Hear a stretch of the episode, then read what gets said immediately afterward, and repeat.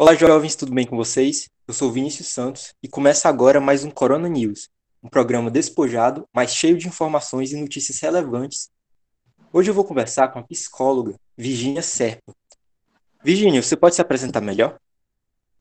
Olá, Vinícius, posso sim. Eu sou Virgínia, sou psicóloga, sou mestre em psicologia, sou psicóloga hospitalar, clínica e trabalho também com cirurgia de reação de estômago, com avaliação para a cirurgia, né?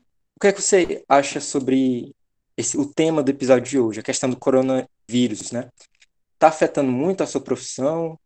Como é que está sendo tudo isso? Então, infelizmente, essa doença, não só a doença, mas o formato que nós temos de nos prevenir, né, que é o isolamento social, a diminuição do contato entre as pessoas, isso realmente tem afetado a saúde mental, né? Eu acredito que de todas as pessoas do mundo que estão passando por isso, a gente percebe o nível elevado, o nível aumentado de ansiedade, de medo, até mesmo de depressão, as pessoas ficam com medo muito grande de se contaminar, de contaminar os outros, de se contaminar os familiares.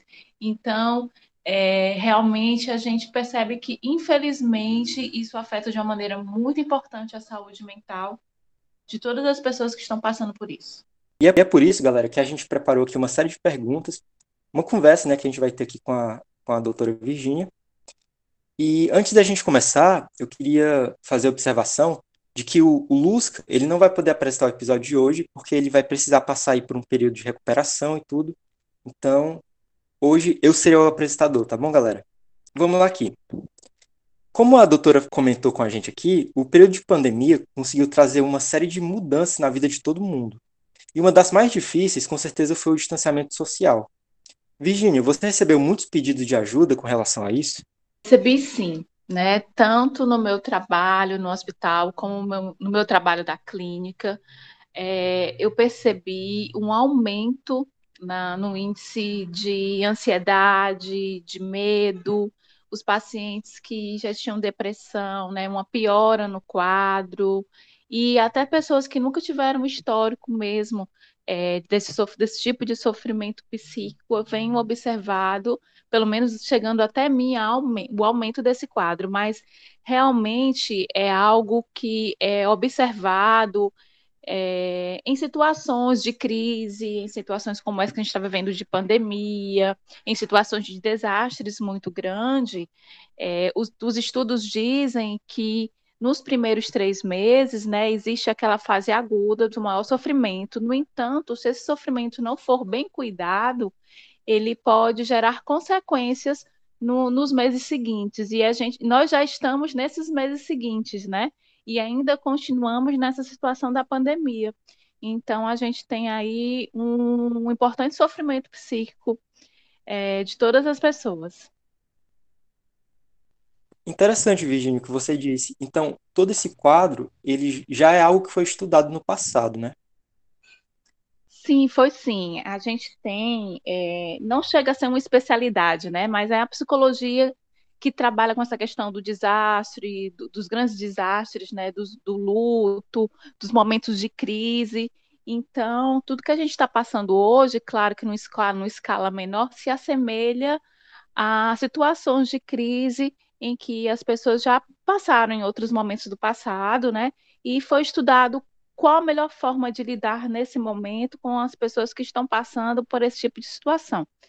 E, e se sabe que o cuidado preventivo, né, uma prevenção psicológica nos primeiros três meses é muito importante, exatamente para que esse quadro, que é um quadro agudo de ansiedade, de depressão, é, algum sintoma de pânico nesse sentido, ele não se torne, vamos dizer, uma doença realmente psicológica ou até mesmo uma, um transtorno psiquiátrico depois. É muito importante trabalhar a prevenção. Na verdade, não é a prevenção, é o cuidado, né? O cuidado de logo no início, logo agora. Uhum, entendi. E além do distanciamento social, muitas pessoas passaram a trabalhar em casa é, muitas vezes convivendo com a família o dia todo tendo que conciliar o trabalho com as atividades domésticas. Virginia, você acha que o home office pode afetar a saúde mental das pessoas?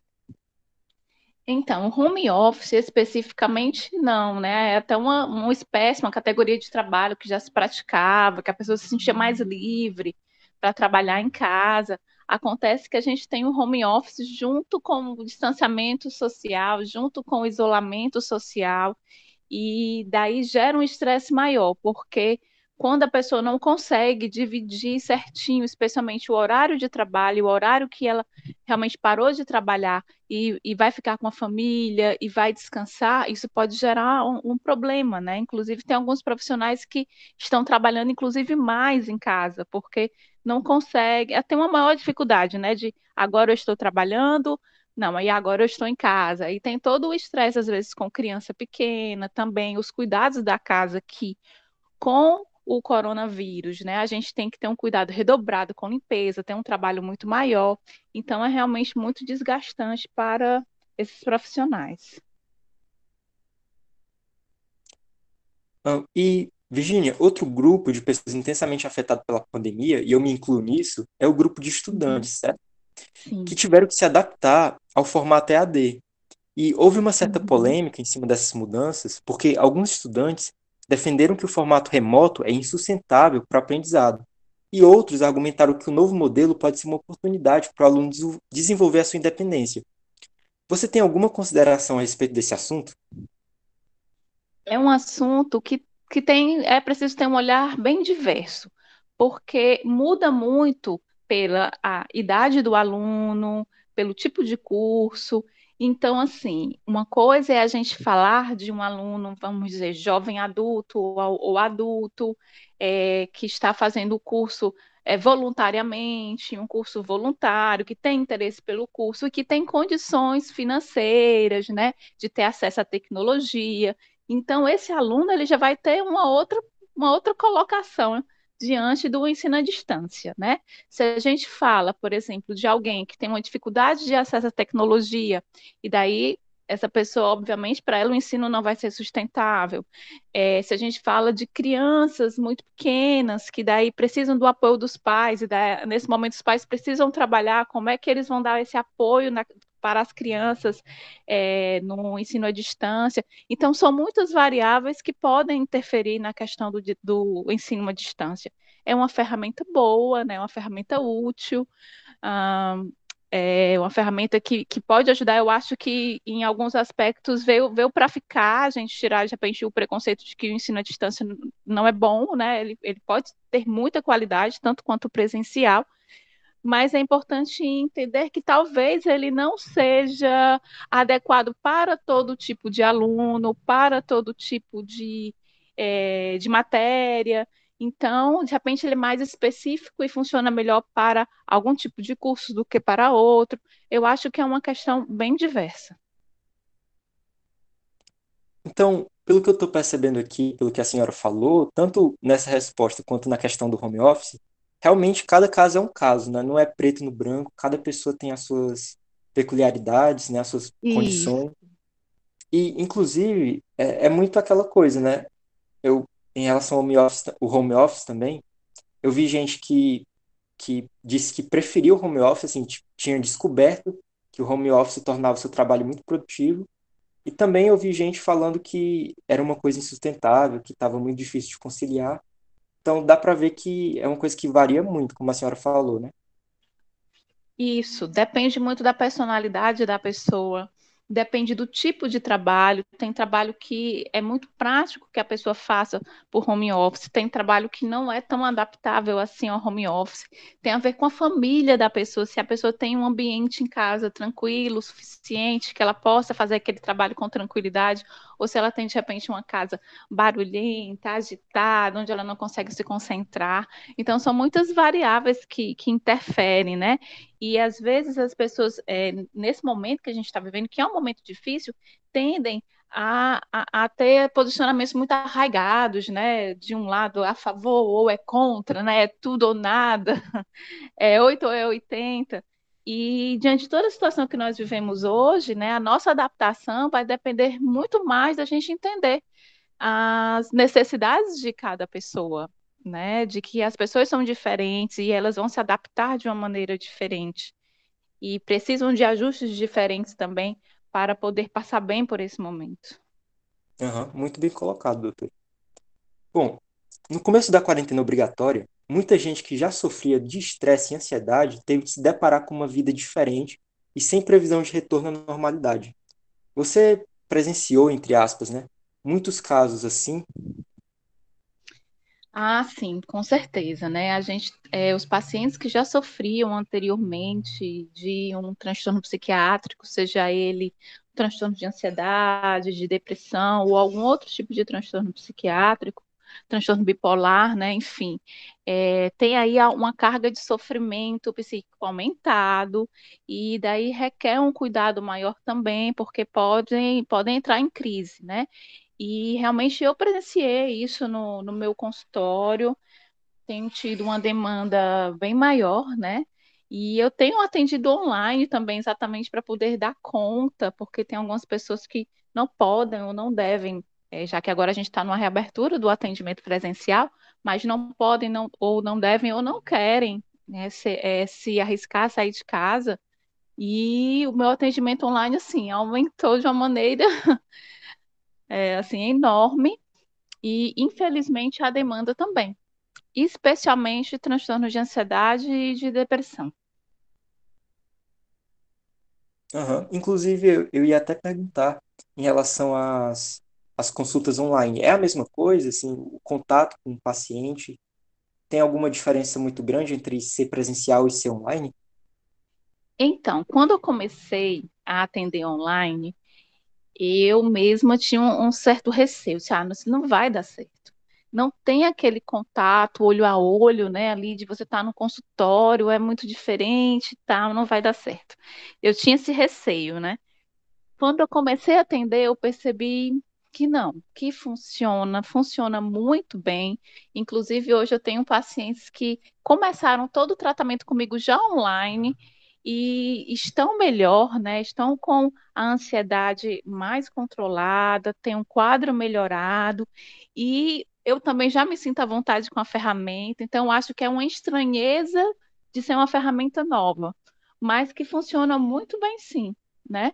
E daí, passado esse momento, né, eu espero que passe breve, em breve, a, o, o paciente vai poder optar né, por, pelo atendimento presencial ou pelo atendimento online, ou de repente alguém que more em uma outra cidade.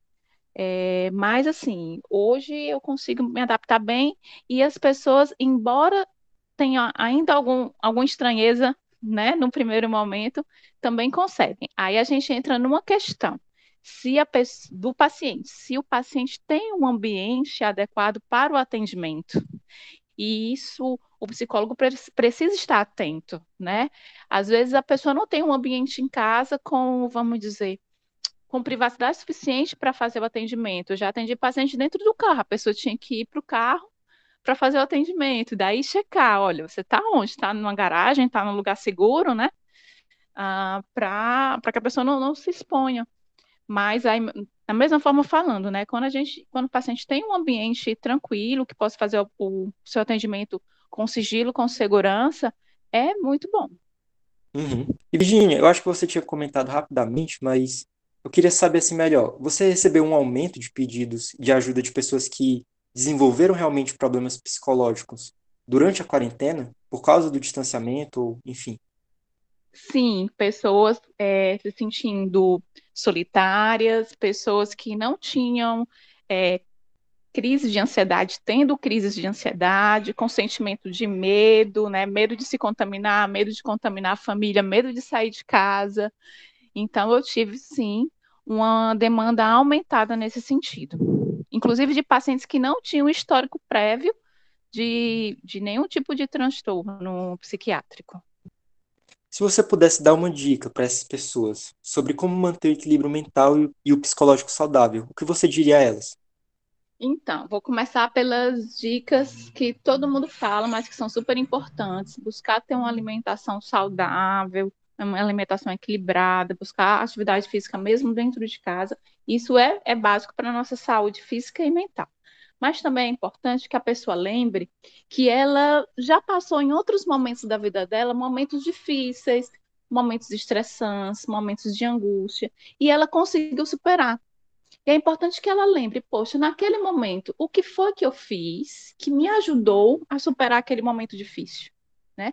E de repente utilizar essa estratégia que ela já conhece, que já deu certo, para ajudá-la a superar nesse momento.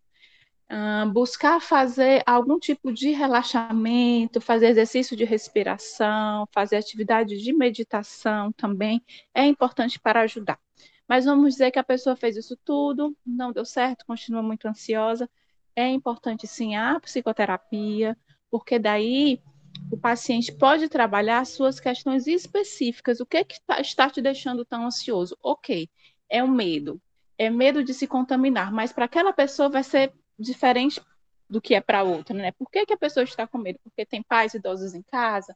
Por que a pessoa está com medo? Porque ela já tem um histórico de, de ser um paciente que já tinha um transtorno de pânico. Então, o tratamento vai ser individualizado de acordo com o histórico do paciente. Então, é importante também a psicoterapia.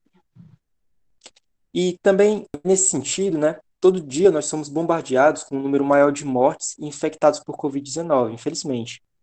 E isso, com certeza, é um agravante, é, um agravante a mais para o psicológico de todo mundo. Como é que você orienta para que seja a melhor maneira de lidar também com o medo e a tristeza dessa nova realidade? Então, é importante manter-se informado, saber o que está acontecendo na realidade, né, com a, a questão do coronavírus, mas evitar uh, o excesso, evitar o excesso de informação. Então, para alguns pacientes, eu oriento: olha, é, se você quiser assistir um jornal, assiste só um jornal, né? Ou então você pega só aquela informação que você está precisando.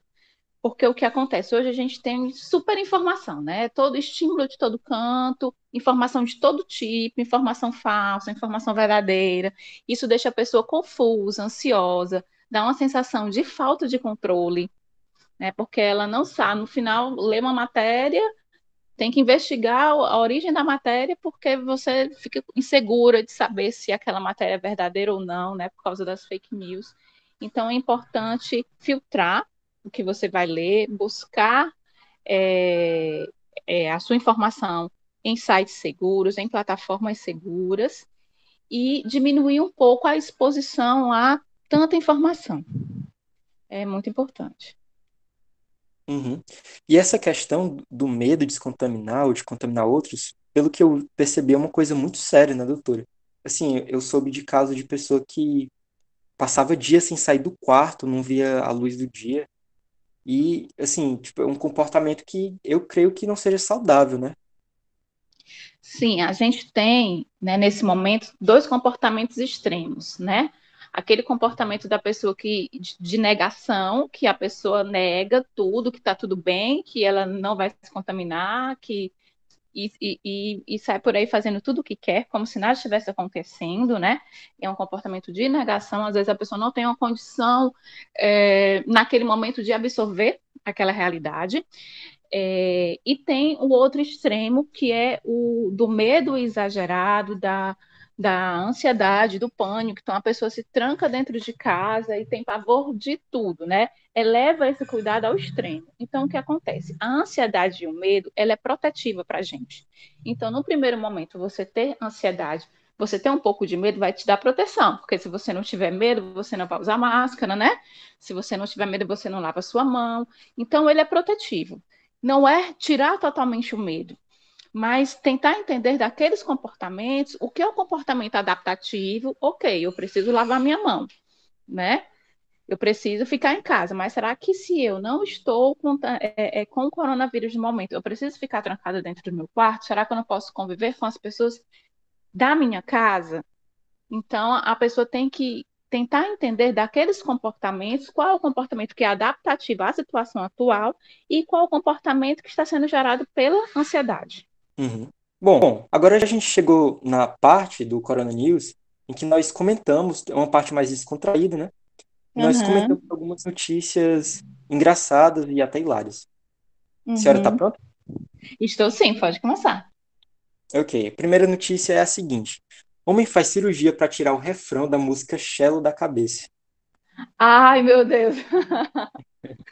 Eu fiquei Vai perguntando se Eu me perguntei se é a original ou se é a versão do Luan Santana, né? Então, ninguém sabe qual é a mais difícil de sair da cabeça, né? Exatamente. Bom, o STF decide hoje se spoiler é um jeito do cidadão ou um crime inafiançável.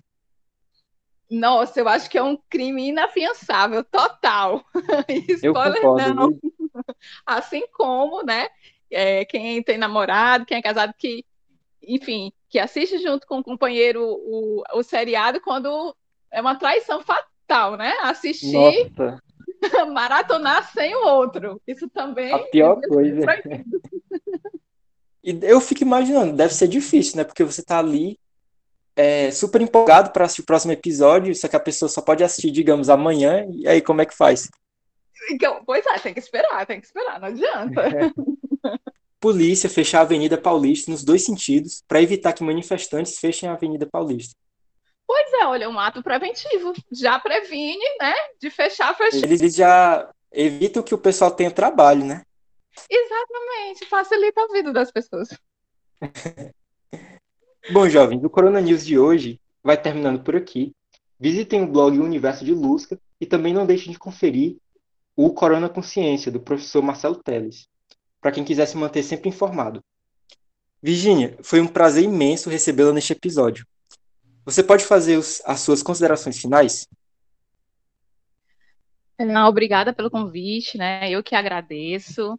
É, eu vou pedir aqui para também quem se interessar, quiser me conhecer um pouquinho melhor meu trabalho, pode seguir, me seguir no Instagram, Virginia Serpa C. É, tá bem legal lá. Aguardo vocês lá e mais uma vez obrigada pela conversa, foi ótimo. Bom, galera, é, se você tem alguma dúvida sobre o coronavírus ou quaisquer outras dúvidas sobre ciências biológicas, envie um e-mail para universodeluzca.gmail.com que vamos selecionar as melhores para respondermos no próximo episódio do Corona News, tá ok? E você já sabe, né? Visitem o universodelusca.blogspot.com e na publicação deste episódio estarão os links, os links das notícias comentadas aqui e também o link do Corona Consciência. Obedeça às recomendações dos profissionais de saúde e até a próxima.